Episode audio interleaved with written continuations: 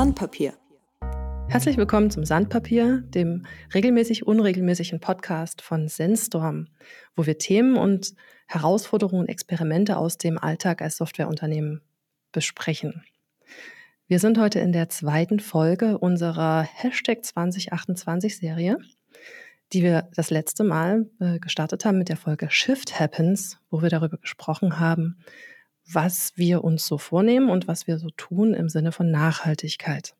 Und wir haben euch versprochen, dass wir euch auf diese Reise mitnehmen. Und zwar nicht nur auf die Erfolgserlebnisse, sondern auch da, wo wir ganz viel gelernt haben. Und deswegen sprechen wir heute über ein Thema, wo wir noch ganz viel zu lernen haben. Meine Gäste sind der Sebastian und der Chris. Hallo, schön, dass ihr damit äh, dabei seid. Ich bin zum allerersten Mal Host und ich bin aufgeregt. Deswegen bin ich froh, dass ihr beide schon ganz viel Erfahrung damit habt, wie ihr hier Podcasts aufnehmen und dass ihr vor allen Dingen inhaltlich wesentlich mehr Ahnung habt als ich zum Thema nachhaltige Software. Und das ist das, worüber wir heute sprechen. Warum sprechen wir darüber? Ähm,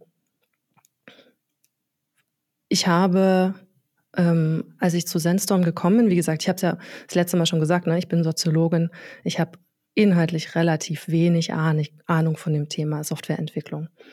Aber das Thema nachhaltige Software ist schon relativ früh auf mich zugekommen, nämlich ungefähr drei Wochen bevor ich bei Sandstorm angefangen habe, habe ich einen gemeinsamen Freund getroffen, den Michael Jenkner von Plant Values und habe ihm erzählt, dass ich zu Sandstorm gehe. Und er hat gesagt, das findet er total super. Und drei Minuten später hat er gesagt, hast du schon mal über nachhaltige Software nachgedacht? Das ist gerade ein ganz wichtiges Thema. Da habe ich noch nie drüber nachgedacht, keine Sekunde, wusste nicht, dass das ein Thema ist, aber danke, ich nehme es mal mit.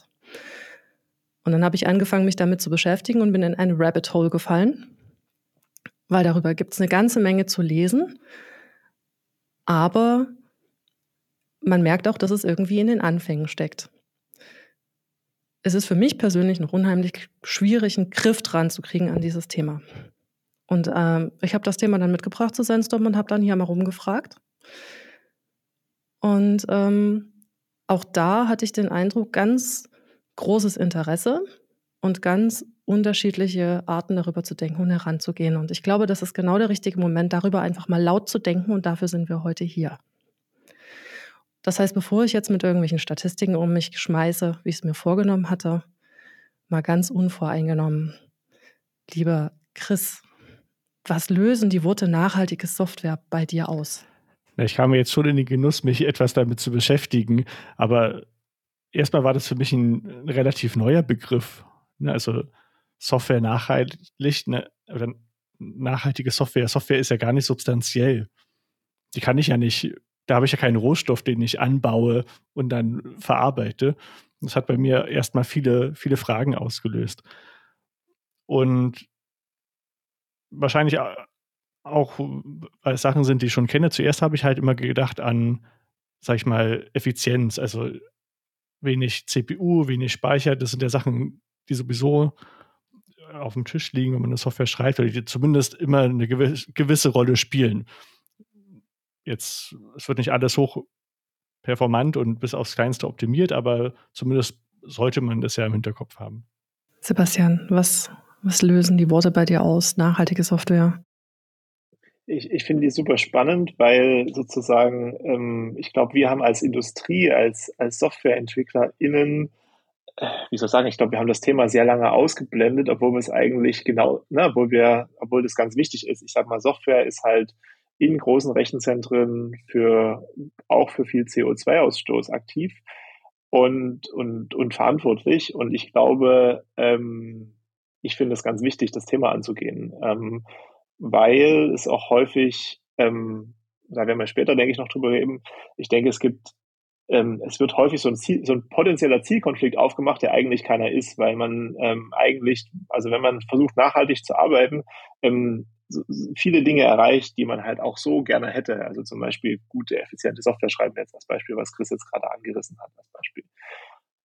Ja, also ich finde es super spannend, ich finde es eine super spannende Reise und gleichzeitig ähm, gibt es, finde ich, da noch also wenige Unterstützung, wenig Projekte tatsächlich, die man da konkret im täglichen Doing einsetzen kann.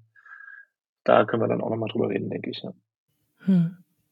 Ja, ähm, Dankeschön. Ich, für mich hat es einfach, da ist das Wort nachhaltig im Titel drin. Insofern hat mich das sofort neugierig gemacht. Aber ich bin natürlich darauf angewiesen, dass, dass alle, die, dass ihr Sensstormer, also die Entwickler und Entwicklerinnen, mir dazu sagen, was das, was das bedeutet. Und das haben wir dann auch gemacht. Also ich bin hier reingekommen mit diesem Stichwort. Das, das erste, was ich gehört habe, und das hat mich wirklich total gefreut, ist, ihr habt da, euch damit natürlich schon beschäftigt gehabt, bevor ich dabei war. Es wäre ja auch komisch, wenn nicht. Ne? Es gab ein Retreat, also eine Woche, ähm, wo alle Zen-Stormies sich zusammen zurückziehen und da war ein Thema nachhaltige Software und dabei ist auch eine ganz interessante Mindmap entstanden, ähm, wo ihr überlegt habt, ähm, was, was bedeutet denn das für uns? Und da kommen dann so Sachen ähm, drauf, wenn ich mir die heute anschaue, die habt ihr Gott sei Dank auch äh, gespeichert, ne? äh, wo es dann darum geht, ähm, wie geht man nachhaltig mit Speicherplatz um? Wie geht man nachhaltig mit Rechenleistung um? Ähm, wie geht man nachhaltig auch mit den UserInnen um, also auch im Sinne von einer, ähm, von der Sprache und von der Barrierefreiheit? Ähm, auch die nachhaltige Umgang mit den EntwicklerInnen selber und mit natürlichen Ressourcen offensichtlich. Und die Dimensionen, auf die ihr da gekommen seid, einfach im Gespräch miteinander, sind denen, die das Umweltbundesamt rausgegeben hat. 2018 gab es da eine Studie, und die stehen zur Verfügung im Internet, kann man nachgucken. Äh, sind die, ihr seid eigentlich auf die ganz gleichen Sachen gekommen. Ähm, das heißt, es scheint schon eine gewisse Logik darin zu liegen, ähm, worauf man achten muss in diesen vielen verschiedenen Dimensionen von Nachhaltigkeit bei Software. Es gibt Kennzeichnungen bis jetzt eigentlich nur für Hardware. Ne, so Energy Star, mhm. Blauer Engel. Blauer Engel für Software ist aber auch in Überlegung. Mhm. Ähm, findet ihr das sinnvoll?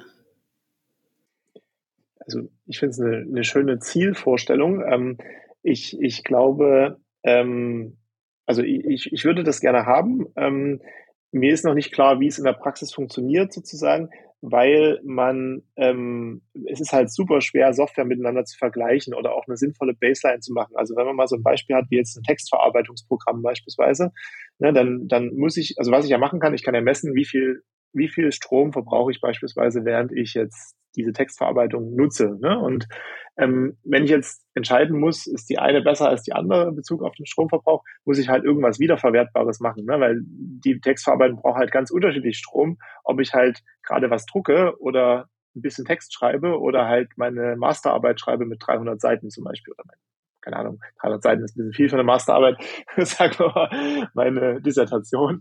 Ähm, und ähm, diese Art von Vergleichbarkeit ist, glaube ich, schwierig, aber es wäre toll, sie zu haben. Ja? Also insofern ähm, kommen da sozusagen so ein paar praktische Fragen, die ich, die ich noch nicht sinnvoll beantworten kann.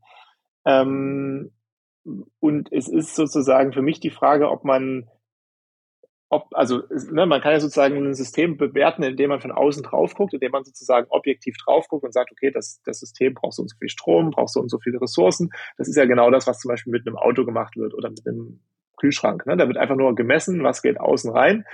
Und dann gibt's halt ein objektives Kriterium, wo man sagt, okay, ähm, Kühlschränke, äh, ne, man guckt sich den Markt der Kühlschränke an und dann kann man Labels von A bis F dran schreiben beispielsweise. Ne? Und dann hat man diese klassische Ressourcenskala beispielsweise, die man, die man beim Kauf von neuen Geräten findet. Ähm, das Schwierige bei Software ist, dass die sozusagen über den Lebenszyklus der Software also enorm unterschiedlich sind. Ne? Also ein Kühlschrank kühlt halt immer. Oder ein Auto, beim Auto ist es schon schwieriger. Ne? Beim Auto kann ich verschiedene Geschwindigkeiten fahren. Und ne, deshalb gibt es ja beim Auto ganz spezifische Prüfprogramme zum Beispiel, die dann eine Wiederverwendbar, also eine Stabilität sozusagen der Messung ermöglichen sollen. Das ist ja genau das, wo jetzt zum Beispiel die Kollegen von VW da ganz hart äh, beschissen haben, ne, mit diesen, äh, mit den im Abgasskandal, wo die quasi exakt diesen Prüfzyklus nachgefahren sind sozusagen. Ne? Und ähm, ich, ich, ich kenne keinen so eine Art von Prüfzyklus für Software ähm, oder für bestimmte Softwarearten, aber das wäre halt wichtig, eine wichtige Grundlage, ne, dass man sozusagen wiederverwendbar auch zum Beispiel sowas wie Stromverbrauch messen kann. Das ist sozusagen so diese Blackbox-Sicht von außen. Ich glaube, es gibt noch eine zweite Sicht. Ähm, das ist sozusagen die Sicht aus Sicht der Softwareentwicklung von innen gewissermaßen, ähm, wo man äh, sozusagen nicht ähm, also wo man quasi in das System gucken kann. Also jetzt wie beim Beispiel des Autos, ne? also die Autoentwickler, die messen ja auch nicht nur die, die Abgaswerte von außen, sondern die können ja sich tausend Motorparameter und irgendwas anschauen, um daraus Rückschlüsse zu ziehen. Ne? Und dann können die einschätzen, ähm, ist unser Auto gerade ressourcenschonend oder haben wir gerade die Möglichkeit, noch was rauszuholen. Und dieser Blick von innen, da erhoffe ich mir eigentlich ganz, ganz viel draus, weil ich glaube, wenn wir es schaffen, diesen Blick quasi regelmäßig in unser tägliches Doing mit aufzunehmen, dann, dann können wir sozusagen auch, wenn die Messung von außen schwierig ist, ganz viel erreichen. Also das wäre so ein bisschen meine Hoffnung, dass wir sozusagen das auch in unsere normalen Entwicklungsprozesse als Industrie und auch als Firma natürlich integrieren können. Chris, ähm, genau. Genau. Ich ja, wir sind jetzt gleich, wir sind jetzt sofort in das, sag ich sofort mal, das Komfortthema reingesprungen. Genau. Also dieser Maßnahmenkatalog, der umfasst ja nicht nur die, das Thema Ressourceneffizienz, ne, was, wie viel Strom verbrauche ich, wenn die Software läuft, ne, sondern es da gibt es ja noch mehr Aspekte, aber das ist, die sind aber noch viel schwieriger messbar zum Teil. Ne? Und auf der anderen Seite, Performance ist ein Feature. Ne? Also wenn eine Software langsam ist, dann ist, finden die Nutzer das doof. Ne? Also eine, eine Software, die mit weniger CPU-Zyklen auskommt, die ist auch, sag ich mal, gef gefühlt besser oder die wird gerne bevorzugt, weil man halt nicht ständig Däumchen drehen muss. Also, und da, da löst sich dieser scheinbare Widerspruch auf, von dem, der, von dem wir am Anfang gesprochen hatten. Ne? Das ist kein zusätzliches Investment, sondern es ist einfach noch eine weitere Möglichkeit, die Qualität der eigenen Arbeit zu verbessern. Ganz, ganz kurz, äh, vielleicht sind ja, Entschuldigung, vielleicht sind, sind ja nicht alles EntwicklerInnen, die uns hier zuhören. Deswegen nochmal ganz kurz, was bedeutet das, ähm, wenn ein, äh, eine Website oder wenn ein Programm schnell ist, dann ist es gleichzeitig auch ressourceneffizient? Meistens. Also es, es, hängt, es hängt zumindest zusammen.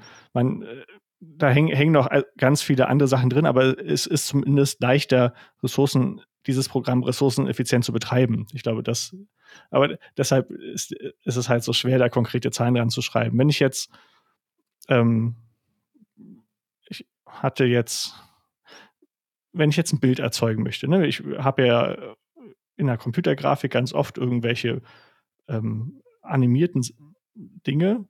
Und mhm. da habe ich natürlich erstmal eine Beschreibung von meiner Szene, ne, wo ist, wo ist was. Und dann muss das ja noch irgendwie darauf gemalt werden. Also bei Computerspielen passiert das ständig oder, oder bei so, so, gerenderten Grafiken. Und dann kann ich, sage ich mal, das sehr, sehr einfach implementieren. Dann habe ich weniger Zeit in das Programm gesteckt, aber es muss mehr rechnen, um dieses Bild zu erzeugen. Und ich könnte das gleiche Bild erzeugen, indem ich einfach weniger rechne. Und dann spare ich mhm. natürlich Strom. Ja, wenn ich jetzt trotzdem, wenn ich jetzt aber dieses Programm trotzdem auf einem Rechner installiere, der sowieso immer ganz viel Strom verbraucht, dann geht natürlich dieser Effekt ein Stück weit verloren. Das meinte ich mit, es kommt drauf an, aber ich habe mhm. zumindest softwareseitig die Voraussetzungen dafür geschaffen, dass zum Beispiel mehr Leute gleichzeitig darauf zugreifen können. Ne? ja, danke schön. Und jetzt kannst du es und jetzt kannst du es wieder technisch erklären. Ich mache zwischendurch, ich achte nur zwischendurch mal drauf, ja, dass so Menschen wie ich auch super, kurz verstehen. Ja, gerne, ja. gerne, danke. Aber vielleicht möchten die anderen glaube, auch wissen, genau. wie man es umsetzt. Insofern könnten, also wir, wir kriegen das ja, hin, diese Balance. Und jetzt habe ich ja absichtlich genau. wieder ein, ich habe absichtlich wieder ein ganz leichtes Beispiel gewählt. Aber ich bin total bei Sebastian. Was ist denn der Standardanwendungsfall von irgendeiner Software? Ne? Das auch in dem Inhaltskatalog, den du schon angeteasert hattest, vielleicht ähm, sprechen wir da auch nochmal mhm. im, Detail drüber. Da wird halt auch das vorgeschlagen, ja, man braucht halt diesen Standard-Use-Case, aber dann besteht halt, also das hat halt zwei Risiken. Also es ist erstmal eine gute Idee, ne? Für manche Software gibt es ja diesen Standard-Use-Case, zumindest halbwegs. Aber die eine Gefahr ist natürlich trotzdem, der ist nicht realistisch. Oder es wird, die Software wird dann halt daraufhin optimiert, effizient zu sein, aber nur in diesem Standard-Use-Case. Das wäre halt ein bisschen schade das ist dann wieder die Beschissnummer so ein bisschen. Ne? Also äh, man, mhm. man macht genau das Prüfprogramm nach sozusagen und ist da halt schnell. Das wollen wir natürlich nicht. Ne? Also ich glaube, ähm, was für uns hilfreich ist, ähm, wir sind ja in einem speziellen Kontext der Webentwicklung. Wir bauen ja keine Wirt, also kein Wirt nach oder sowas oder keine Videoschnittsoftware, sondern wir bauen ja Webanwendungen. Ne? Und ich glaube, wir können uns auch das ein bisschen zunutze machen, da ja eine Webanwendung immer über also über den Browser und über HTTP, also über eine standardisierte Schnittstelle bedient wird. Und de facto können wir jede Webanwendung sozusagen nutzen, indem wir ihr halt Anfragen schicken. Und das ist eigentlich ganz gut, weil das ist auch was, was wir sehr gut automatisieren können. Da gibt es Werkzeuge für aus diesem Testumfeld. Also ich glaube, für eine Webanwendung ist es eigentlich gar nicht so schwierig, ein standardisiertes Testszenario mal zu bauen, wo man sagt, okay, ähm, ich mache bestimmte Dinge. Also wir haben ja typischerweise schon so ein standardisiertes Testszenario in Form von, von, von End-zu-End-Tests sozusagen. Wir haben es nur nicht unter dem Blickwinkel, ist das realistisch, das, was der Endnutzer macht, sondern ne, wir machen es, also aus der Softwareentwicklung macht man das sozusagen eher, um alle Fälle abzudecken. Aber man kann sozusagen dasselbe Werkzeug nehmen, um reproduzierbar, zum Beispiel, ich sage jetzt mal, einen bestimmten Weg auf einer Webseite nachzuklicken. Ne? Und wenn mhm. ich das halt dann reproduzierbar habe, dann kann ich das halt auch tausendmal parallel machen. Ne? Und dann bin ich in einer Situation, wo ich sozusagen auch sinnvoll messen kann, wie ist mein Stromverbrauch beispielsweise. Ähm, was mich da ganz was ich da ganz spannend fand, ähm, äh, von einem von einem befreundeten äh, von einer befreundeten Firma, ähm, die machen so Ökokisten und die haben sich auch damit beschäftigt und also quasi die Webanwendung, um Bestellungen zu machen für so lokale Ökokisten. Und die haben sich da sehr intensiv mit beschäftigt und die haben sozusagen für sich eine Metrik gefunden. Also die sagen halt Watt pro Bestellung. Ne? Also die wollen sozusagen messen, wie viel Watt brauchen sie pro Bestellung, die sie am Ende verarbeiten. Weil sie sagen, am Ende des Tages kommt es darauf an. Und das finde ich eine ganz clevere Idee, ehrlich gesagt, weil das viele dieser technischen Probleme, die du hast, sozusagen umgeht. Ne? Also wenn man sozusagen eine klare Zielstellung hat, ähm, was ist ich, ne? wir möchten sagen, wie viel Watt brauchen wir pro 1000 Aufrufen auf der Sandstorm-Webseite. Also die Sandstorm-Webseite ist jetzt ein sehr triviales Beispiel, ne? aber, aber wir können halt auch sagen, ähm, wie viele, ähm, ne, wie gesagt, wenn ich sowas habe wie eine Bestellung beispielsweise, dann kann ich das natürlich runterrechnen. Ich kann mir sagen, wie viel Strom brauche ich allgemein. Ähm, und jetzt kann ich einfach mal gucken, wie viele, ähm, wie, wie viele Bestellungen habe ich in demselben Zeitraum mhm. zum Beispiel bekommen. Ne? Und, und daraus ergeben sich sehr konkrete Stellschrauben. Also als Beispiel, wenn ich jetzt ähm, zum Beispiel zehn Server habe, die potenziell zur Verfügung stehen, diese Bestellung zu bearbeiten und ich bräuchte aber nur drei, dann ist das natürlich ein mega großer Hebel. Ne? Ich könnte sozusagen sieben Server abschalten und ich spare 70 Prozent Energie, einfach diese Grundlast, weil die Server halt aus sind und nicht aktiv sind.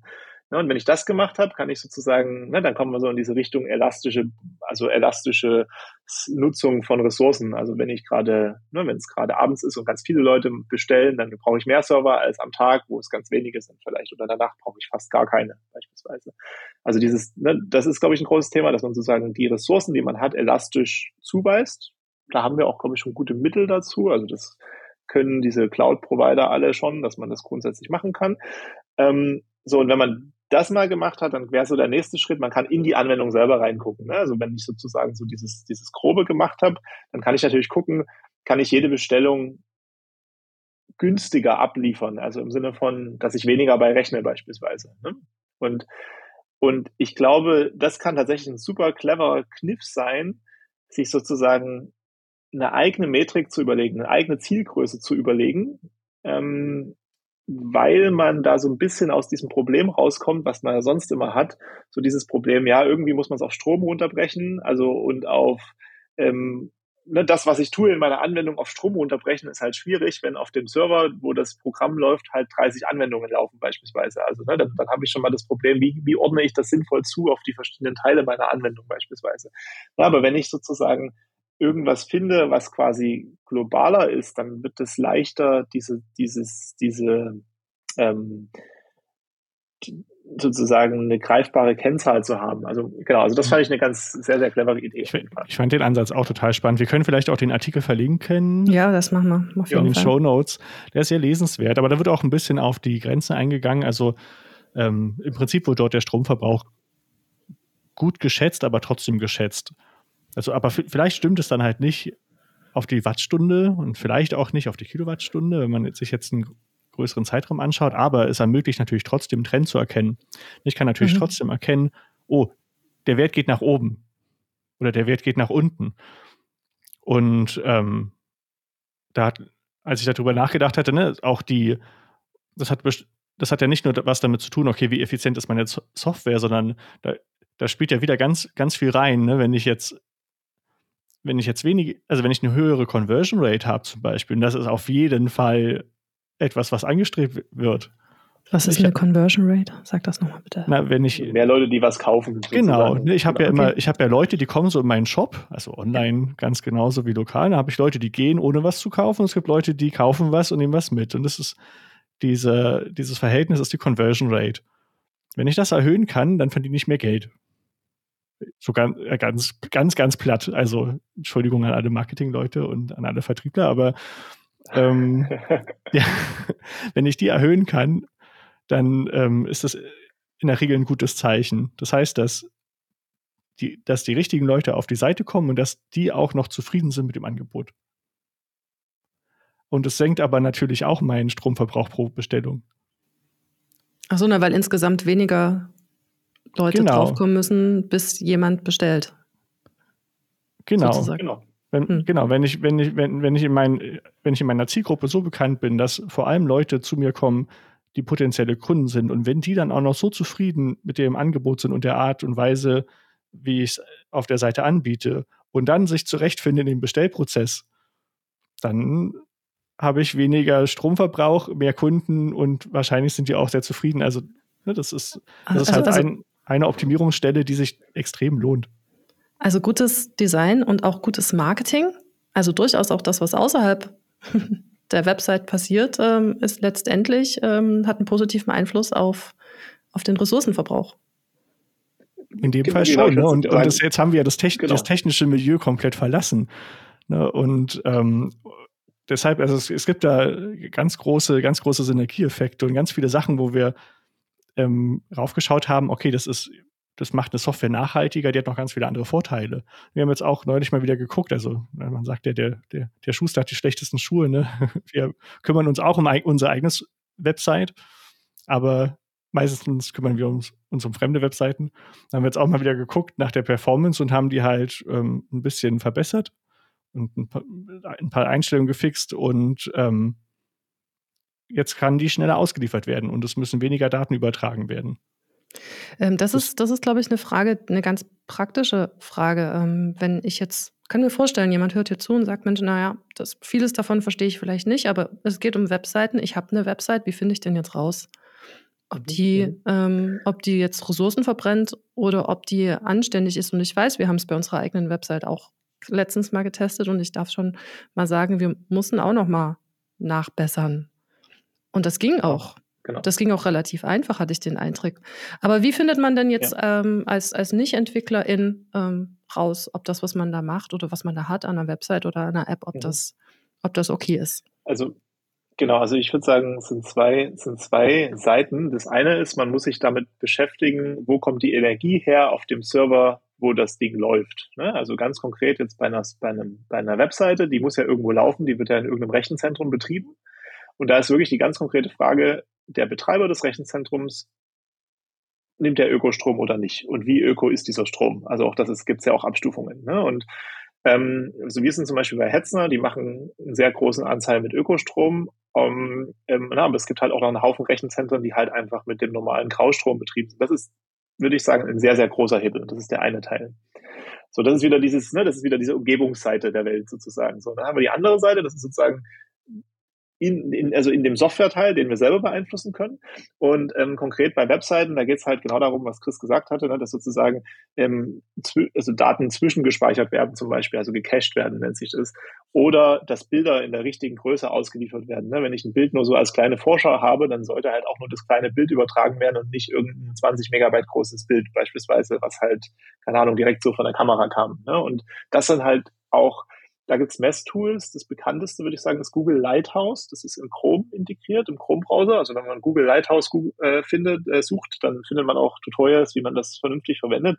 Und da kommt im Prinzip so ein Report raus, so ein, so ein Lighthouse Performance Score, wo quasi gesagt wird, in der Dimension äh, genau Geschwindigkeit, äh, Suchmaschinenoptimierung, Accessibility, ne, wie ist denn sozusagen, wie ist deine wie ist da dein Score? Und da kannst du quasi auch, ähm, gibt es auch konkrete Empfehlungen, was man da tun kann, den zu verbessern. Das ist eigentlich sehr greifbar. Also wo halt genau gesagt wird, hey, deine Bilder sind viel zu groß, die könnten eigentlich viel kleiner sein beispielsweise. Oder ähm, du müsstest, ähm, die sollten länger gecached werden zum Beispiel. Und dann gibt es noch zusätzlich äh, auch noch ähm, sozusagen so Tools, die ähm, spezifisch diese sozusagen die Frage versuchen zu beantworten, wie grün ist deine Webseite? Ähm, ich glaube, Caro, damit hast du dich beschäftigt. Ne? Das, das, ähm, ich glaube, das ist so eine Mischung letztendlich der beiden anderen Wege, mehr oder weniger. Ne? Also, dass man auch, dass die versuchen zurückzuschließen, wo ist es gehostet und dann wird halt auch am Ende auf so ähnliche Metriken geguckt wie bei diesem Lighthouse-Score. Hm. Also wir haben ein paar ausprobiert. Ähm, das Erste, was wir festgestellt haben, ist, dass sie sehr unterschiedlich sehr sind. Und ähm, für mich als, als jemand, ne, der da einfach so als Endverbraucherin draufschaut, habe ich dann gesagt, Mensch, hier, das ist jetzt rot oder gelb und nicht grün. Und das hat bei mir irgendwas ausgelöst, so hey, das müsste aber jetzt eigentlich grün sein. Dann habe ich das mal weitergeschickt bei uns in die Gruppe und die dann sehr verständliche Rückmeldung war, da sind ja gar keine Informationen. Was messen die? Eigentlich nicht transparent. Wir wissen ja gar nicht, was wir verbessern können. Klar, also die Anbieter, die möchten das natürlich eigentlich selber machen in der Regel. Ne? Die sagen, ähm, und so macht ihr das besser, dann braucht ihr ja niemand mehr. Und wir haben dann ein bisschen gesucht und ähm, rein zufällig noch mal eins gefunden. Ich weiß nicht, darf ich sagen? Ja, machen wir Werbung. Also das letzte jetzt äh, digitalbeacon.co, Co, CO, das ist eins, wo man äh, ziemlich viele Informationen kriegt. Und als ich das dann mal äh, bei uns in Slack geschmissen habe, äh, da, da es kam richtig Leben rein. Ne? Da hat der Tobi sofort angefangen, ach Mensch, da können wir das anders machen und das anders machen. Und tatsächlich äh, nach seinen Optimierungen ähm, ist es dann auch nicht mehr rot gewesen, sondern grüner. So. Aber das, das, das bringt mich noch zu einer anderen Frage. Ähm, ich weiß nicht, in den 90er Jahren gab es ja so eine ähm, so eine Bewegung, eine Zappelfrei, ich weiß nicht, ob ihr die kennt, ähm, eine Website mit ganz vielen GIFs und so. Und damals zappelte alles. Das hat man gehasst in der Regel. Also ich habe es gehasst. Ähm, heute kommt ja wieder sehr viel Bewegung auf Webseiten. Ne? Also mit dem Scrollen und dann kommt ein Bild auf. Und sie sind sehr schick und so weiter. Ist das ein Problem vor dem Hintergrund? Oder, ähm, oder also auf den ersten Blick könnte man jetzt sagen, okay, eine Website muss so einfach wie möglich sein. Ähm, und wir haben als äh, jetzt äh, beim letztes Jahr bei Fridays for Future ja unsere Website sozusagen abgeschaltet für einen Tag, um wenigstens so symbolisch Strom zu sparen. Und ich glaube, wir haben sie komplett schwarz gemacht oder komplett weiß. Ich weiß es nicht mehr, weil das am wenigsten Strom verbraucht. Ähm, ist eine gute Website schlecht für die Umwelt oder ähm, ist das zu einfach gedacht? Oder eine schicke Website? Die, die, Fra die Frage ist halt wieder echt schwer zu beantworten. Ach. Ne, und ne, verschied verschiedene Sachen sind schick. Ne, und es hat, es hat ja auch, ähm, es hat ja auch oft den Weg gefunden, dass dann, sag ich mal, neue Sachen, die dann natürlich selbst programmiert werden mussten und vielleicht nicht auf die effizienteste Weise programmiert werden konnten, dass die entstanden sind und dann optimiert wurden und das auch ich weiß nicht, ähm, wer, wer von unseren Zuhörern jetzt vor 20 Jahren schon mal eine Website gemacht hat und vielleicht heute noch eine macht. Ähm, da, seitdem hat sich auch durchaus was getan. Ne? Also man hat einfach jetzt mehr Möglichkeiten. Es, es funktionieren mehr Sachen, ich mache jetzt mal so Anführungszeichen in die Luft, einfach so. Ne? Und ähm, wenn ich jetzt irgendwas selber hin, hinfummeln muss in einer Sprache wie JavaScript, dann wird es immer länger dauern, als wenn das eine Funktion ist, die, sage ich mal, jeder Browser schon kann. Also jeder ist natürlich schwierig und ne, das äh, stimmt nicht, nicht immer auf jedem Handy, aber das ist natürlich viel, viel effizienter programmiert. Und so habe ich bestimmte Sachen, die sehr, sehr hübsch und sehr, sehr aufwendig aussehen, die trotzdem sehr, sehr effizient laufen können. Und umgekehrt natürlich auch. Ich kann auch eine Website bauen, habe ich so, naja, Sachen drauf, die total aufwendig unter der Haube sind. Also deshalb schließt sich das für mich nicht aus. Ne? Und die, ähm, ich, mit, und wenn ich jetzt auf Tools gucke, ne, wo die jetzt schätzen wollen, wie viel CO2 verbraucht bei der Website, da kommt eine Zahl raus, ne, das wird auch nur ein grober Schätzwert sein. Mhm. Und ähm, auch die Frage, was ist mein, meine Motivation, diese Zahl zu verringern oder wie kann ich sie verringern? Ich hatte ja vorhin gesagt, diese, ich, ich möchte, dass die Seite schnell lädt, ne? Und das, das hat ja auch was mit, mit Effizienz zu tun. Ja, oder das, das Google Lighthouse zum Beispiel, ne? das ist ein ganz wichtiger Punkt, der dort gemessen wird, ne? werden, werden unnötige Daten übertragen. Weil die kosten einfach nur Zeit, die kosten einfach nur Strom und bringen gar nichts, ne? wie dieses große Bild Ich habe ein Bild, das könnte ich auf meinem super großen ähm, Wohnzimmer-Fernseher mir angucken und ich würde wahrscheinlich kein, keine Pixelkante sehen, aber mein Display ist leider nur ungefähr so breit wie meine Hand. Ja, das ist, das ist einfach überflüssig. Und das Handy muss ja dann sogar noch dieses Bild runterrechnen, damit es auf dieser kleinen Oberfläche überhaupt dargestellt werden kann. Genau, ich glaube, das ist eigentlich genau so ein Ding. Ne? Also ich finde so diese Werkzeuge, die halt einfach nur sagen, grün, gelb oder rot, die sind halt wenig aussagekräftig. Wenn du halt, wenn sozusagen die, also und ich glaube auch am Ende ist die Zahl, die da rauskommt, nur so mittelrelevant. Also weil ich finde halt diese Aussagekraft von so und so viel Watt pro oder, oder so und so viel Gramm CO2, entscheidend finde ich ist eher die, die sozusagen das Delta, also dass man halt betrachten kann, werden wir besser oder schlechter. Ne? Das mhm. ist ein was. Und insbesondere, wenn die, wenn man die Kriterien halt hat, dann wird man feststellen, dass halt diese Kriterien für, für, für, für zum Beispiel schnelleres Laden sind halt, also ich soll sagen, das ist halt im Prinzip egal, ob ich da drauf gucke aus Sicht Blickwinkel. Ich möchte, dass das die Webseite auch von meinem Handy mit einer schlechten Internetverbindung vernünftig funktioniert, aus dem Zug raus, sage ich jetzt mal. Ne? Oder die Webseite soll ressourcenschonend sein. Das ist sozusagen, das ist dasselbe gewissermaßen. Also ne, ich, ich schlage quasi zwei Fliegen mit einer Klappe, mehr oder weniger, ne, in, in gewissen Grenzen, weil ne, diese Ressourcenfrage, die ist halt schon nochmal holistischer, also die guckt quasi nochmal globaler drauf und ich glaube, das ist auch das Charmante daran, dass die halt nicht nur nur sagt, okay, die Seite muss halt schnell sein, sondern dass sie halt, halt auch die Dimension hat, äh, naja, und wo kommt der Strom denn her? Der, den der Server betreibt beispielsweise. Ne? Und das macht es aber gleichzeitig auch so schwierig, weil du halt diese vielen Dimensionen hast, die du im Blick haben musst. Und oder was ist schwierig, herausfordernd, würde ich sagen. Also das ist eigentlich das, was sozusagen aber auch der Reiz davon ist, dass man halt diese vielen Dimensionen hat und damit auch relativ viele Spielmöglichkeiten, das zu verbessern. Mhm. Ja.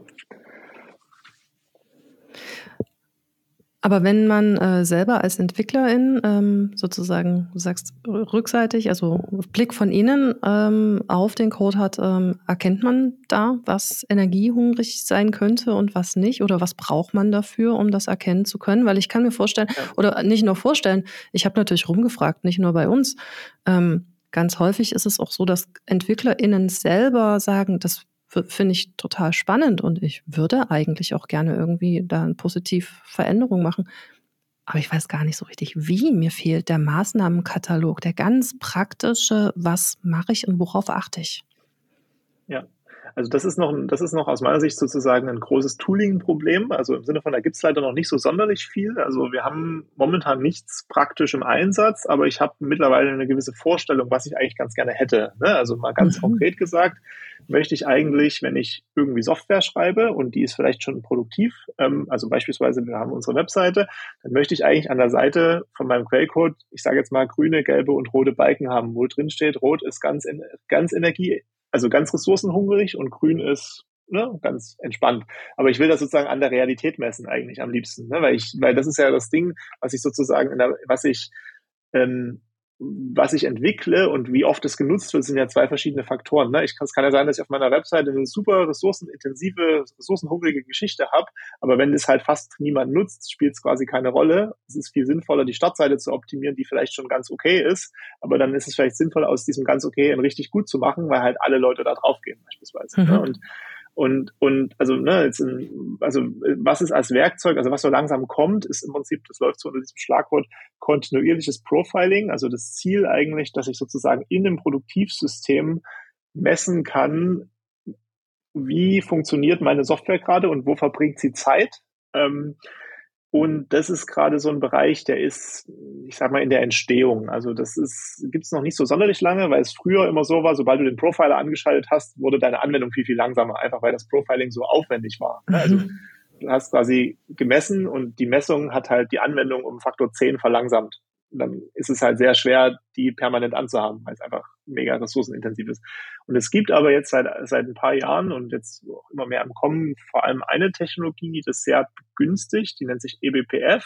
Das ist im Prinzip eine super schlanke Möglichkeit, solche Messpunkte in laufende Anwendungen einzufügen. Und da kann ich halt gut messen, wie oft komme ich an einer bestimmten Codestelle vorbei, wie oft wird die aufgerufen und auch mit sehr wenig Overhead sozusagen. Und ähm, ich glaube, dass das so ein Weg sein kann zu so einer Richtung, ähm, also auch Energieeffizienz zu messen. Ne? Dass, wenn ich halt sehen würde, aha, meine Anwendung ist produktiv, ähm, dieser Code X wird so häufig aufgeführt, dann habe ich natürlich auch eine besonders große Motivation, das zu verbessern. Ne? Also diese Stellen, die halt so häufig aufgerufen werden, mir dann Gedanken zu machen, was kann ich denn tun, damit die weniger häufig aufgerufen werden? Oder wie kann ich die schneller machen beispielsweise?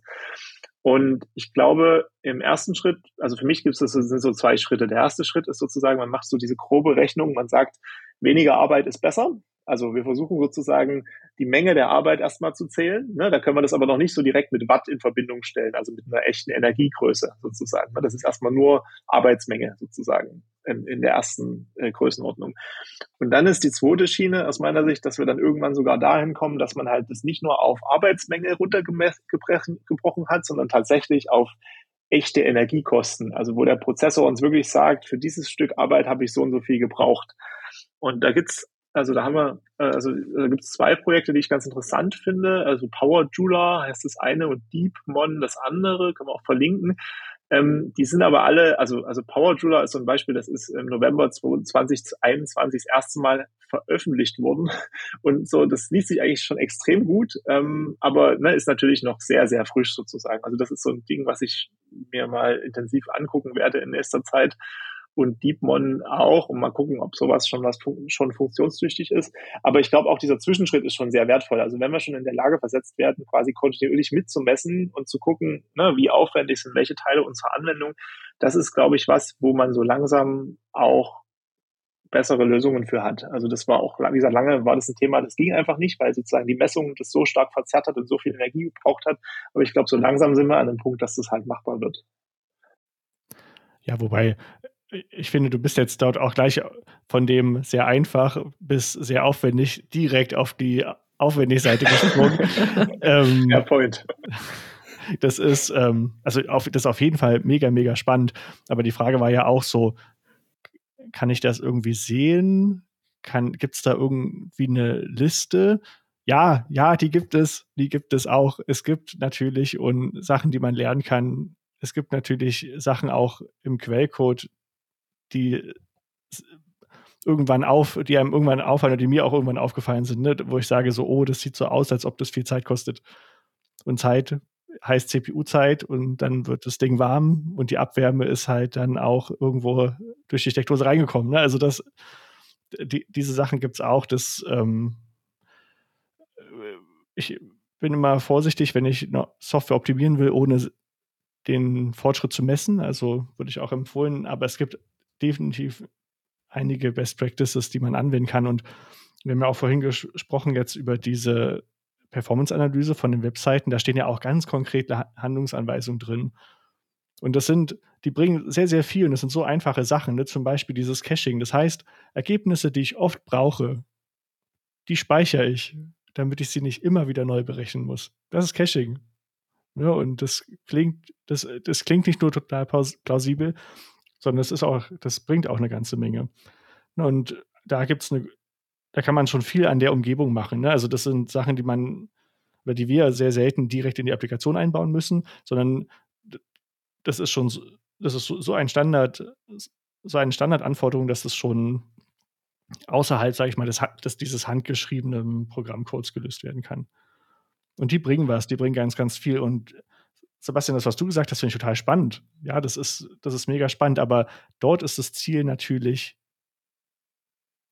die, das Ziel dort ist der handgeschriebene Quellcode, damit wir schauen können, auf zwei, ähm, wie der sich verhält und vor allem, wie der sich auch wieder unter Realbedingungen verhält. Das ist halt auch so ein ganz wichtiger Punkt. Mhm. Ne, die, ähm, es gibt immer Teile in Anwendungen, die da geht kaum einer rein. Das wird nur ganz selten gebraucht. Das ist manchmal auch um zur Fehlerdiagnose. Ne, das wird ja hoffentlich, wird es ja nie gebraucht, ne, weil ich ja wenig Fehler haben will. Und nur wenn was nicht funktioniert, guckt einer drauf. Das ist natürlich überhaupt kein Standard-Use-Case. Also es geht darum, die größten Hebel zu finden. Genau, ja. Ja, ja ganz, ganz, ganz genau. Ne? Und also auch nicht überraschend, wenn ich, wenn irgendwas, wenn irgendwas sehr aufwendig ist, was ich fast nie mache, hm. dann werde ich wenig davon profitieren, wenn ich das verbessert habe. ist es, äh, wäre ähm, ich, also wenn ich das jetzt so höre, dann, dann sehe ich von meinem geistigen Auge so drei Kategorien. So einmal so Quick Wins, so ähm, Sachen, ähm, die man sowieso schon eigentlich macht, weil es ähm, dasselbe Ziel verfolgt wie ähm, ne, die Website soll sich schnell aufbauen oder die App soll schnell sein oder so, ähm, die man sowieso macht, die man vielleicht bis jetzt aber einfach noch nicht so sehr oder nicht so selbstverständlich unter diesem Ressourcenaspekt betrachtet hat. Das ist aber grundsätzlich schon mal interessant, das vielleicht mal unter diesem Aspekt zu betrachten.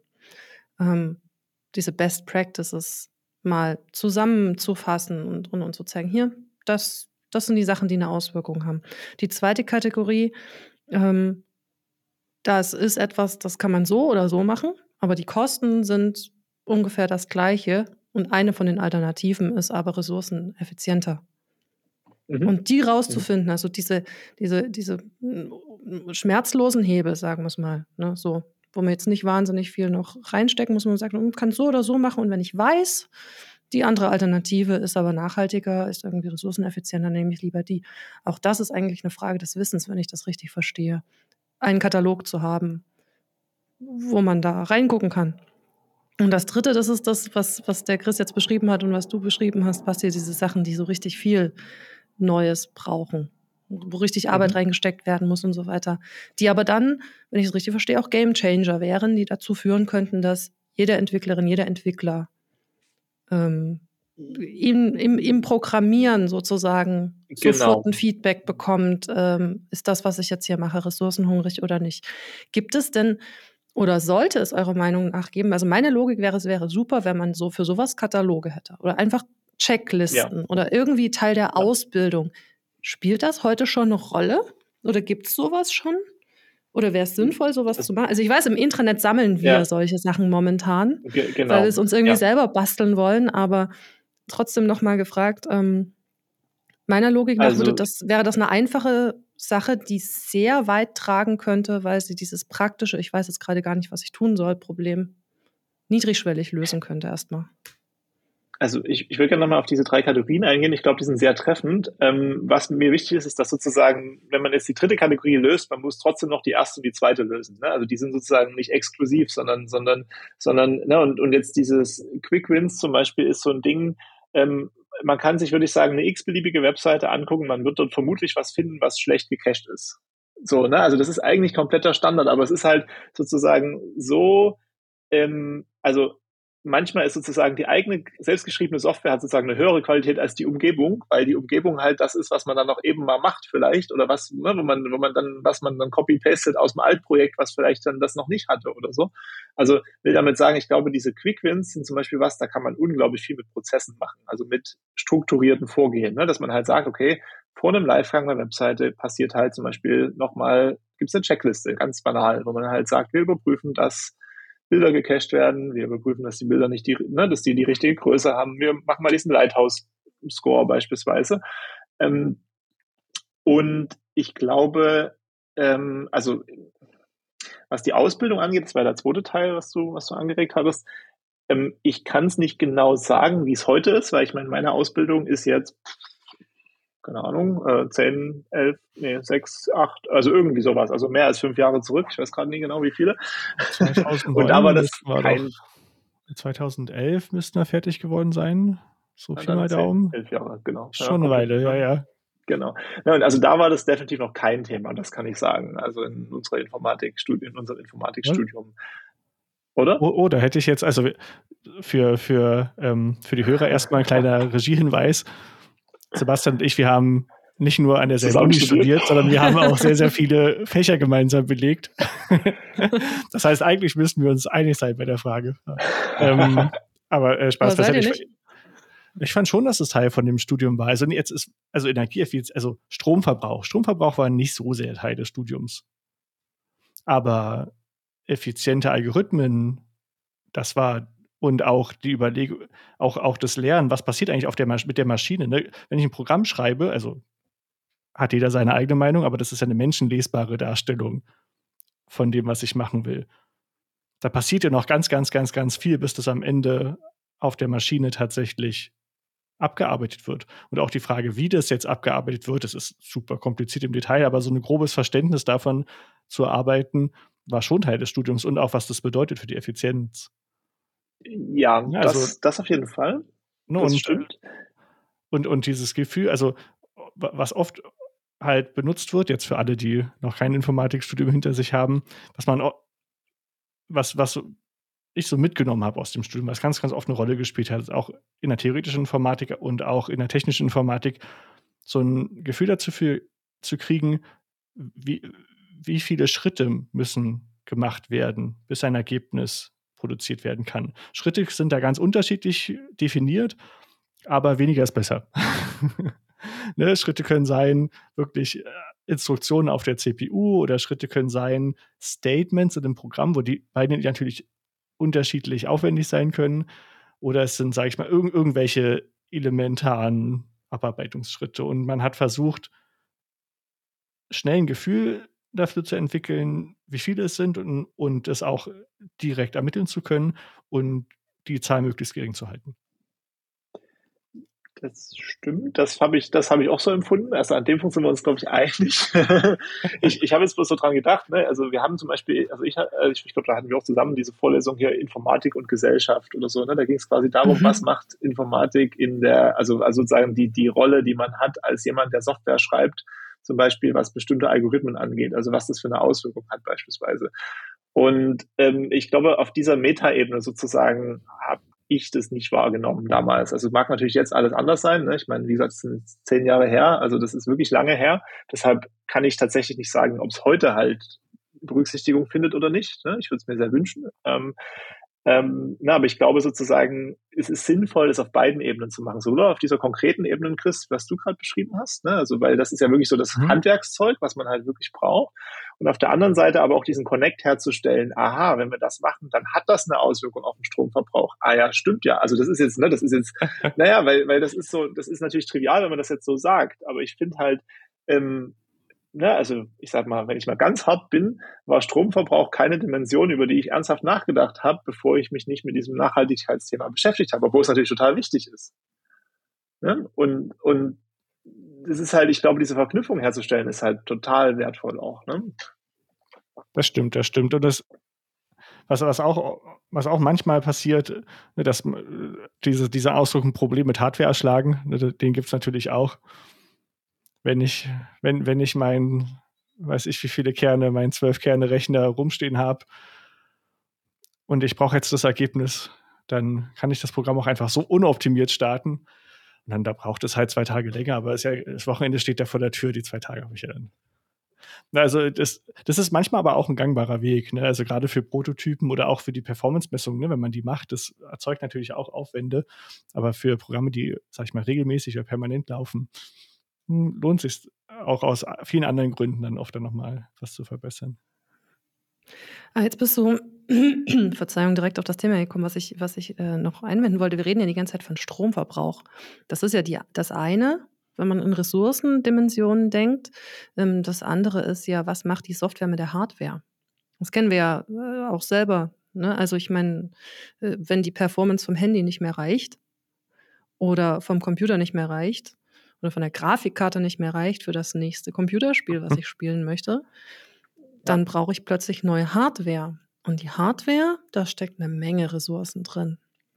Und ich glaube, also wir haben, du hast gerade über Informatik und Gesellschaft gesprochen. Ähm, EntwicklerInnen haben schon eine ganze Menge Verantwortung, weil es, es, es, gibt ja keinen Bereich unseres Lebens, der nichts mehr mit Software zu tun hat. Ne? Ja. Ähm, und ähm, und auch, äh, und, und die Software bestimmt auch zum großen Teil oder zum Teil mit, wie viel Hardware da gebraucht wird. Ja? Ähm, das, ja. graue, graue Energie heißt das. Wie viel graue Energie verbraucht die Software? Da, das ist tatsächlich ein, ein, ein Punkt, wo ich auch, na, da, der, der mir nicht gefällt, sage ich mal, auch, auch in unserer eigenen Branche, wo es aber, wo ich auch nicht genau weiß, wie man den dann jetzt schnell lösen kann. Meine, äh, wie man den lösen kann. Die Hardware wird, hat halt eine kurze, kurze Halbwertszeit im Moment. Zumindest fühlt sich das für mich so an. Ich habe ganz viele alte Handys im Schrank liegen, die alle noch funktionieren oder fast funktionieren. Da ist halt nur ein, ein Teil kaputt gegangen. Die benutze ich manchmal, wenn ich ein bisschen was programmieren will oder rumspielen will damit oder so. Aber ich habe Neues. So, manchmal ist auch nur der Akku, sage ich mal, runter. Und dann habe ich aber ein neues Gerät. Das ist halt so diese, diese Wegwerfgesellschaft, die natürlich ressourcenhungrig ist. Oder es gibt keine Updates mehr. Das ist ja auch, das ist dann wieder ein rein softwareseitiges Problem. Na, aber das, da ist natürlich die andere Frage, wo sollen denn die Updates herkommen? Also wenn ich jetzt ein Gerät kaufe zu einem Einmalpreis und das muss aber kontinuierlich, sag ich mal, von dem Hersteller gewartet werden, wie wird das, wie kann das eingepreist werden oder also da, aber wenn es, es kann, es kann so weit gehen, dass die Geräte nicht mehr nutzbar sind, wenn es keine Software-Updates mehr gibt. Aber wie können denn, ich meine, wir sind jetzt ein, eine, eine Softwareagentur mit diesem Wissen. Ähm, was hat denn das für uns für Auswirkungen ähm, hinsichtlich unserer eigenen Verantwortung? Ja. Äh, also, Basti, Sebastian. Genau, für, für mich hat es zwei Seiten. Ne? Also wir haben ja quasi, also wir können sozusagen auf den Server gucken und wir können auf den Client gucken. Also Server jetzt mal als der Teil, der halt ne, in der Webanwendung irgendwo ein zentrales System ist, über den wir schon jetzt vorhin ganz viel geredet haben. Da ist es tatsächlich dieses Hardware-Problem und die Nutzungsdauer finde ich ein sehr geringes Problem, weil wir in der Open-Source-Welt sind und das hat den Vorteil, dass sozusagen ja, also das, was wir mit PHP machen oder in Java machen, das läuft auch noch auf 20 Jahre alten Rechnern. Also es läuft halt langsamer, aber es läuft. Ne? Also das heißt, wir haben jetzt auf dieser Seite eigentlich fast nie diesen Drang, da muss jetzt unbedingt der super high-powered, ganz schnell große Server hin sozusagen. Also das ist im Prinzip für viele Anwendungsfälle relativ egal. Ähm, so, und auf der anderen Seite, wo wir aber die Verantwortung haben, glaube ich, ist genau bei dem Beispiel, Chris, was du vorhin aufgemacht hast, bei Handys, also bei, bei mobilen Geräten, bei Apps ganz konkret. Ne? Weil, weil sozusagen ähm, das einer der Teile ist, wo Soft, also wo Hardware ganz schnell veraltet und die veraltet vor allem, weil die Software sozusagen immer ressourcenhungriger wird. Also die Apps, die laufen, mhm. brauchen immer mehr Dinge von, den, von der zugrunde liegenden äh, Plattform und deshalb wird es auch immer, ne, deshalb werden dann Apps auf älteren Geräten immer langsamer sozusagen. Und ähm, das ist noch so ein Punkt, da bin ich mir noch nicht sicher, wie man da sinnvoll, ähm, wie man da sinnvoll vorgeht. Da es ja zwei große Plattformen gibt. Es gibt ja iOS, also die Apple-Welt, ne, und es gibt Android, also die, sage ich mal, die restliche Welt. Und ähm, jetzt will man, wenn es so, und diese Welten haben erstmal nichts miteinander zu tun. Das heißt, was man theoretisch machen wollte, wenn man alle NutzerInnen erreichen will, man muss die App zweimal schreiben. So, das ist halt doof. Also das ist aus Kostengründen doof.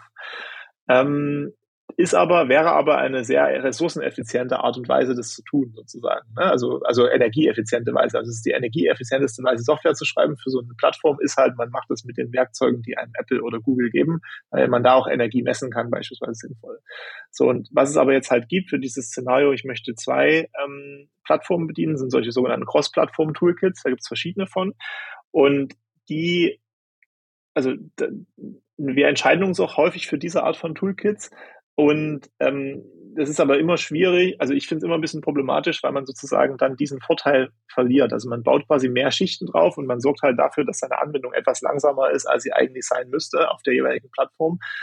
Und das ist für mich tatsächlich noch ein bisschen echt ein blödes, ungelöstes Problem, weil ähm, also es gibt zwar Bestrebungen, dass diese Cross-Plattform-Schichten immer dünner werden sozusagen, aber ähm, ja, das ist ein langer Weg.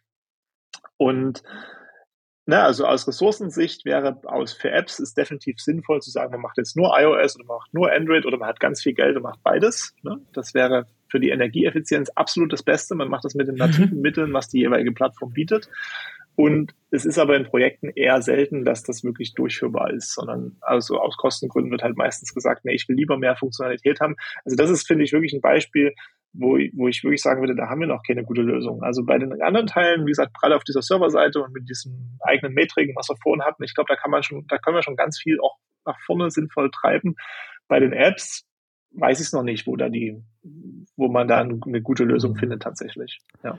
Ich denke, ich denke, eine Sache, also das ist jetzt natürlich tatsächlich eine Sache, die man verbessern kann, die extrem aufwendig und teuer ist. Das ist doppelter Aufwand ne, im, im Prinzip. Aber eine Sache, die vielleicht ein bisschen greifbarer ist, mit den fehlen, fehlenden Updates, dass man quasi weniger, also auch, dass das App oder dass die App auch auf älteren Versionen von Android und iOS laufen kann. Weil ich dann halt als, dann, dann bin ich als Nutzerin nicht gezwungen, mein Handy wegzuschmeißen, hm. weil ja. diese Zahl zu klein ist, obwohl es eigentlich noch tut. Das stimmt. Also ich nutze zum Beispiel zum Testen, das ist ein gutes Beispiel. Ich nutze zum Beispiel gerne auch zum Entwickeln. Also ich habe selber auch ein ziemlich, äh, sag ich mal, olles Android-Telefon, also auch so im täglichen Einsatz. Also nicht das neueste, tollste irgendwas, sondern eigentlich eher so ein, weiß nicht, drei, vier Jahre altes Teil, was auch damals noch nie, nie das teuerste war, was es gab, sondern eher so Mittelklasse. Und das finde ich eigentlich gar nicht so schlecht, weil ich will halt, na, also weil ich sag mal, ich, natürlich ist das neue iPhone total schick, aber wenn ich das halt zum Software entwickeln nehme, dann, na, dann habe ich ein anderes Gerät als 90 Prozent meiner NutzerInnen und damit wird mir selber nie auffallen, dass die App für 90 Prozent meiner NutzerInnen ruckelt. Und also es ist sehr wertvoll, möglichst, also eher auf einem schlechteren Gerät zu entwickeln. Ich glaube, das ist so wieder was, was man wieder ganz konkret prozessmäßig machen kann. Ne? Also einfach auf den alten Geräten halt entwickeln und mit den alten Geräten entwickeln. Und ähm, wenn das dort vernünftig funktioniert, dann kann man sich relativ sicher sein, dass es auch ressourcenmäßig halbwegs okay ist, sozusagen. Ne? Geht es noch besser? Ja, definitiv. Da hab ich, haben wir ja gerade drüber geredet. Ne? Aber das ist zumindest dann an dem Punkt, wo man sagt, okay, das ist jetzt ist halbwegs in Ordnung, würde ich mal sagen. Ne? Das ist spannend. Ja. Also da sehe ich jetzt mein, äh, mein altes Android, was hier neben mir liegt, nochmal mit ganz anderen liebevollen Augen an. Ähm, Absolut. So habe ich, ja. so hab ich, das, so hab ich das noch nie gesehen. Ähm, vielleicht jetzt so ähm, gegen Ende nochmal ganz, würde ich gerne nochmal die Dimensionen öffnen. Ne? Also der äh, Professor Nico P., ich habe mir gerade ein neues Buch, oder es ist eigentlich ein altes Buch, aber es steht gerade neu äh, bei mir auf dem Schreibtisch, ähm, kann ich sehr empfehlen. Ähm, der hat sich mal zu nachhaltiger Software geäußert und hat gesagt, nachhaltige Software ist nur zum Teil Umweltschutz. Es ist auch ähm, gerecht verteilte Lebenschancen. Ähm, durch Zugang und so weiter. Wir haben ja vorhin schon gesagt, ne, Software ist in allen unseren Lebensbereichen vorhanden. Ähm, diese anderen Dimensionen, was, was bedeuten die für uns und für euch? Also ähm, wie zum Beispiel, ähm, dass Software nicht diskriminieren darf. Ähm, Transparenz, das spielt das Thema Open Source auch eine, eine Rolle. Ne? Lizenzen spielen eine Rolle, Datenschutz oder auch Dimensionierung. Ähm, wie weit, wie, wie, also wir haben jetzt die ganze Zeit über Strom gesprochen. Ähm, haben wir diesen weisen, weiten Blick auf unsere, auf unsere Produkte oder, ja. oder konzentrieren wir uns dann doch am Ende auf Strom? Ich, ich würde sagen, also für, für, mich ist es so, dass wir, also dieser weite Blick, ich habe, also ja, ich habe diese Dinge auf dem Schirm, aber das, diese anderen Dinge sind halt alles Dinge, wo wir jetzt als Sensum, glaube ich, viel leichter einen Haken dran machen können. Also als Beispiel, ne, wir nutzen halt ganz viel Open Source, wir geben auch ganz viel Open Source zurück. Also wir entwickeln auch ganz viel Open Source und veröffentlichen, veröffentlichen es dann. Ähm, wir haben nie ein Projekt, wo sozusagen wir eine restriktive Lizenz nutzen, sondern also es gibt ja auch Agenturen, die sozusagen, ähm, ne, die sagen, ja, du darfst mich für die Software bezahlen, aber die Software gehört dann nicht dir, sondern sozusagen, ne, du kannst, darfst dann mit nicht machen, was du willst. Und das ist halt zum Beispiel so ein Punkt, das finde ich einfach absolut un, das geht halt nie. Also wenn ich für was bezahlt werde, dann darf dann die andere Seite auch mit dem Ding machen, was sie will. Ja? Also die darf das weitervermarkten, die darf das open sourcen, die darf, und so sind alle unsere Verträge gestrickt, weil ich finde es einfach ansonsten. Ja, das, ist, das, das, das, das, das, macht, das, das macht so viel Stress am Ende. Das ist, wenn, wenn ich, also warum ist es bei Software so, wenn ich mir jetzt, gut, vielleicht wegen geistigem Eigentum, aber wenn ich mir irgendetwas kaufe, was ich mit nach Hause nehme, dann muss ich doch nicht den Hersteller um Erlaubnis bitten, wenn ich es weiterverkaufen will oder wenn ich das reparieren will oder irgendwas. Und das ist, das ist so schlimm, dass wenn, wenn das größte Problem entsteht ja dann, wenn die Software ange, also wieder angefasst werden muss und die Firma gibt es nicht mehr, die die gebaut hat. Dann darf ich ja trotzdem nicht irgendwo anders hingehen. Und, und genau, und, ne, und was wir halt machen ist, ne, wir, wir liefern immer den Quellcode mit aus, beispielsweise. Also bei uns haben die Kunden immer Zugriff auf den Quellcode. Ähm, ähm, und wie gesagt, die können damit machen, was sie wollen. Wenn sie sich entscheiden, das Open Source zu machen, dann sagen wir, juhu, finden wir super, ähm, ne, haben alle was davon. Ja, oder die, glaube, entwickeln, die entwickeln das selbst weiter oder die gehen, ja. suchen sich ein, jemand anderes, der das weiterentwickelt.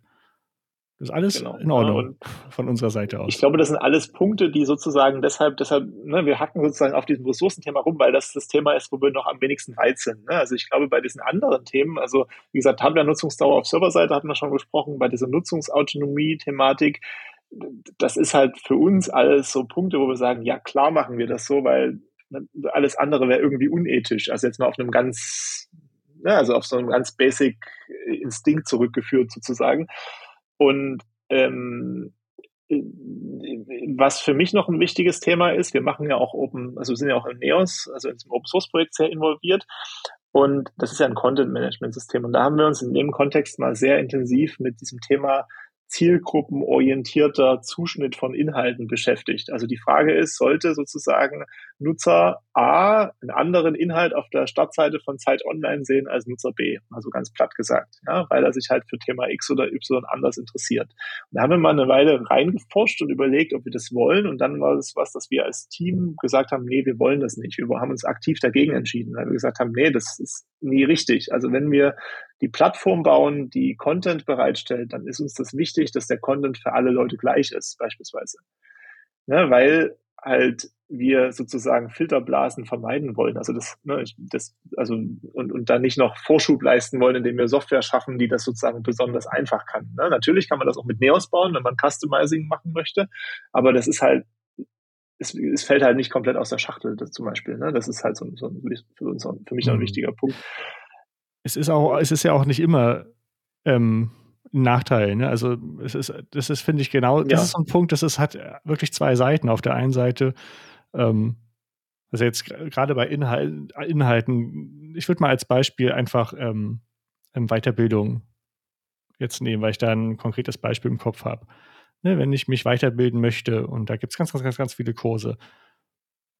Und es gibt einen weiterführenden Kurs zu dem Thema, den ich gesehen habe. Und ich werde darauf hingewiesen, dann ist das natürlich für mich ein großer Mehrwert. Und es ist überhaupt, es hat weniger mit Ausgrenzung zu tun. Und ich kann ja auch den, umgekehrt Weg, den umgekehrten Weg ähm, gehen und sagen, hey, du hast dich jetzt in, mit diesem Thema sehr viel beschäftigt, aber guck mal, wir haben noch andere Themen. Hier, da ist etwas, das ist, das empfehlen wir dir nicht, weil du es schon ganz, ganz oft gemacht hast, sondern empfehlen wir dir, weil du das noch gar nicht gemacht hast und das ist bestimmt total interessant für dich.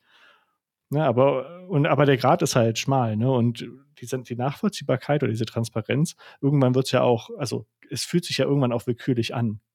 Ne? Sehe ich dann einen bestimmten Beitrag, weil ich halt in Dresden wohne?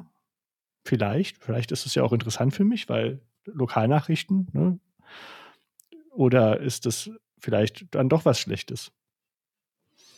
Also ich finde ich, ich find dieses Thema total spannend und auch ein bisschen kontrovers. Also man kann das so, das kann man so richtig schön von beiden Seiten argumentieren, finde ich zumindest. Aber ich finde die Entscheidung sehr, sehr spannend und ich finde es ich finde es gut. Ich denke auch, das sollte eine sehr, sehr bewusste Entscheidung sein, wenn man das macht.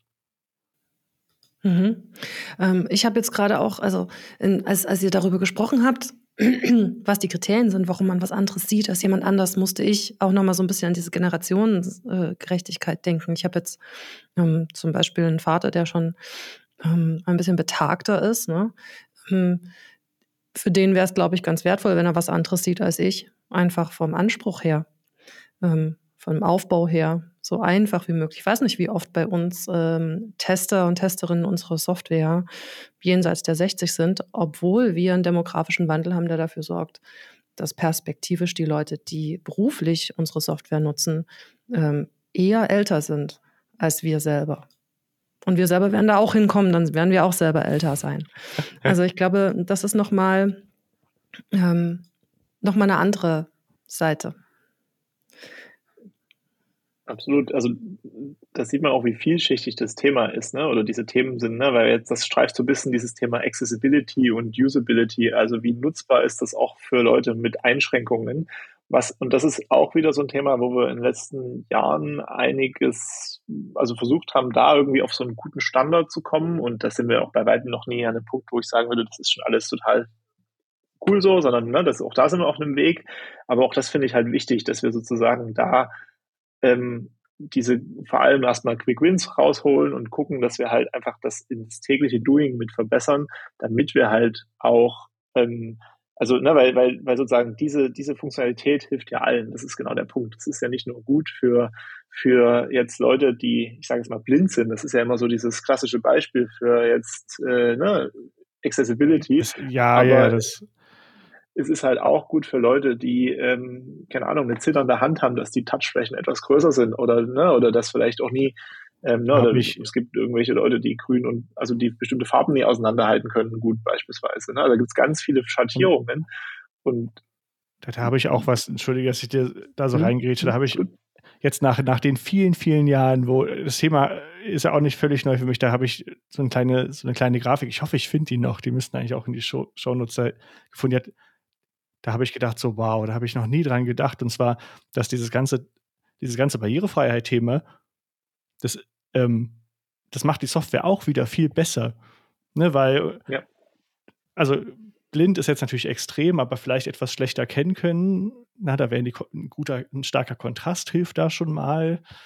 Auch eine gewisse Schritt, eine, eine Schriftgröße oder die halt wie, wie stark die Buchstaben gezeichnet mhm. sind, spielt eine Rolle.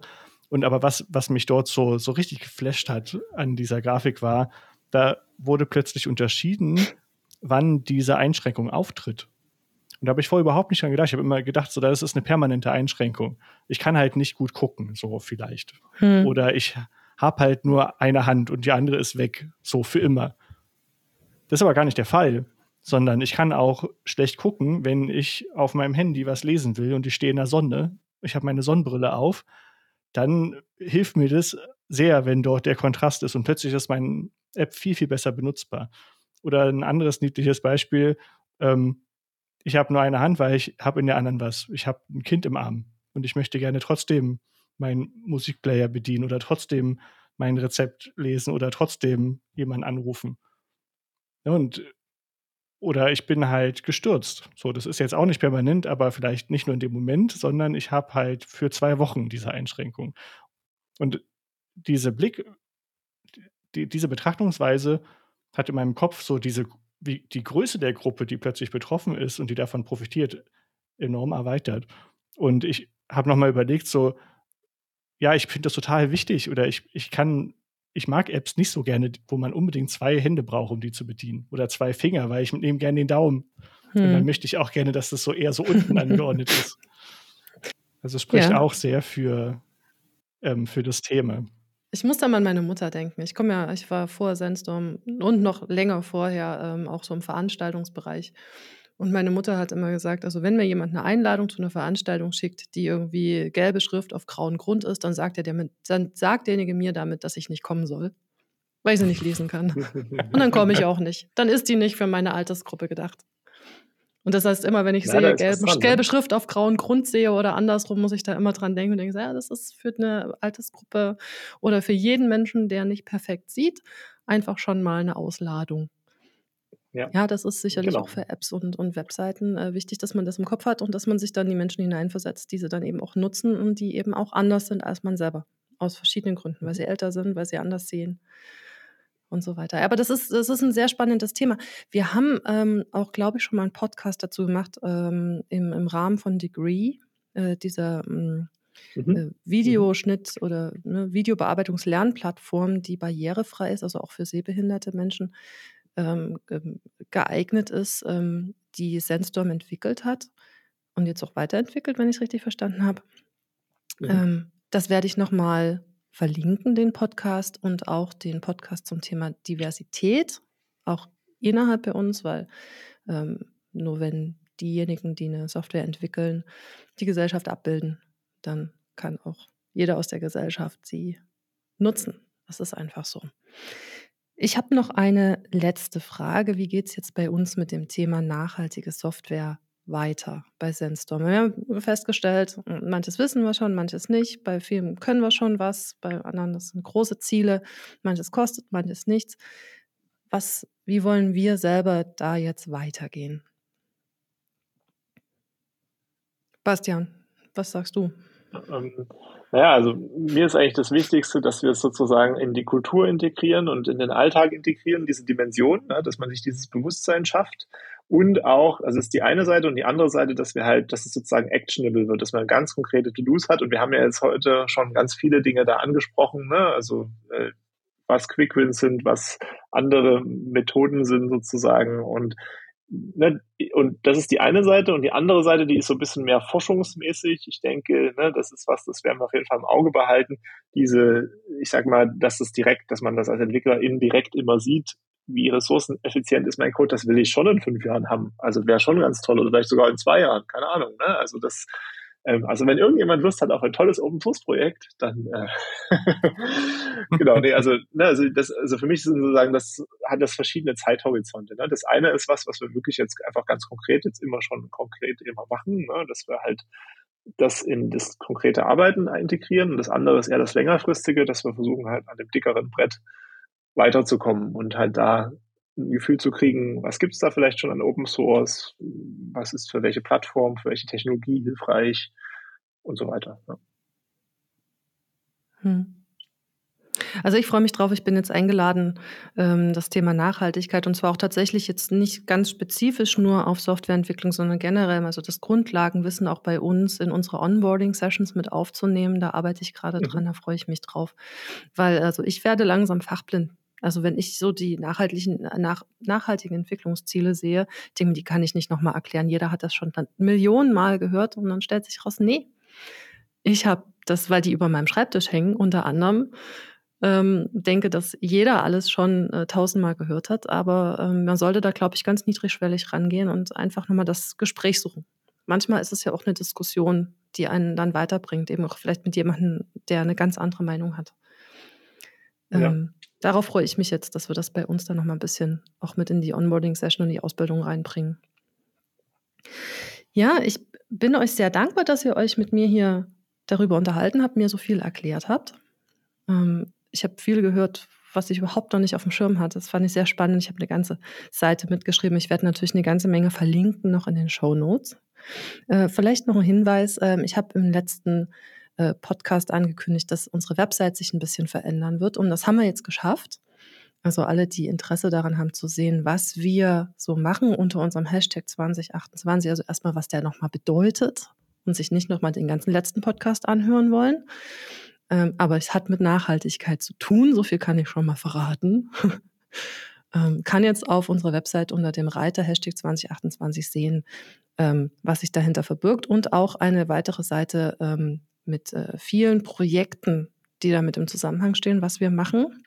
Und da sind ganz, ganz tolle Institutionen, Organisationen dabei, die sich wirklich mal anschauen lohnt.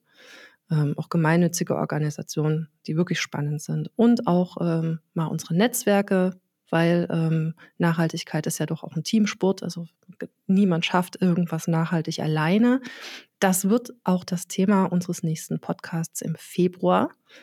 Ähm, wir werden uns ähm, über Interdisziplinarität und äh, vor allen Dingen über Vernetzung und ähm, wie man ähm, gerade im Hinblick auf Nachhaltigkeit eben über den eigenen Tellerrand rausgucken muss und auch aus der eigenen Komfortzone raus muss und eben auch mit anderen zusammenarbeiten muss. Ähm, was heißt muss, möchte, kann, darf, darf. Ähm, darüber wird es in unserem nächsten Podcast gehen im Februar. Und einen Wunsch habe ich noch Feedback und Fragen sind für uns gerade bei diesen Themen super wichtig. Und hier habe ich jetzt sogar einen ganz konkreten. Ähm, wenn da draußen jetzt Unternehmer oder Unternehmerinnen zuhören oder Organisationen, Institutionen, die ähm, sagen, ähm, ich weiß, also ich, also es wäre für uns wahnsinnig interessant, mal zu wissen, was wird eigentlich von einer Softwareagentur erwartet. Was, was wünscht man sich? Also wie, wie können wir das einfacher machen? Ähm, das würde mich sehr interessieren. Ähm, wenn sich da mal jemand melden will, herzlich gern. Äh, Gerade in dem Hashtag 2028 Website-Teil steht unten drunter immer auch mein Foto und meine E-Mail-Adresse und meine Telefonnummer. Also einfach nochmal ins Gespräch kommen. Das würde mich freuen. Da bin ich immer neugierig. Ne? Ähm, was wird eigentlich von außen von uns erwartet, um das anderen leichter zu machen, da einen Griff an dieses Thema ranzubringen. Ähm, Nochmal ganz lieben Dank, lieber Chris, lieber Sebastian. Ich hoffe, wir werden in Danke Zukunft dir. weiter über dieses Thema reden, in Abständen und mal gucken, wie wir auch weitergekommen sind. Klingt gut. Vielen, vielen Dank, Dank, allen Zuhörerinnen natürlich.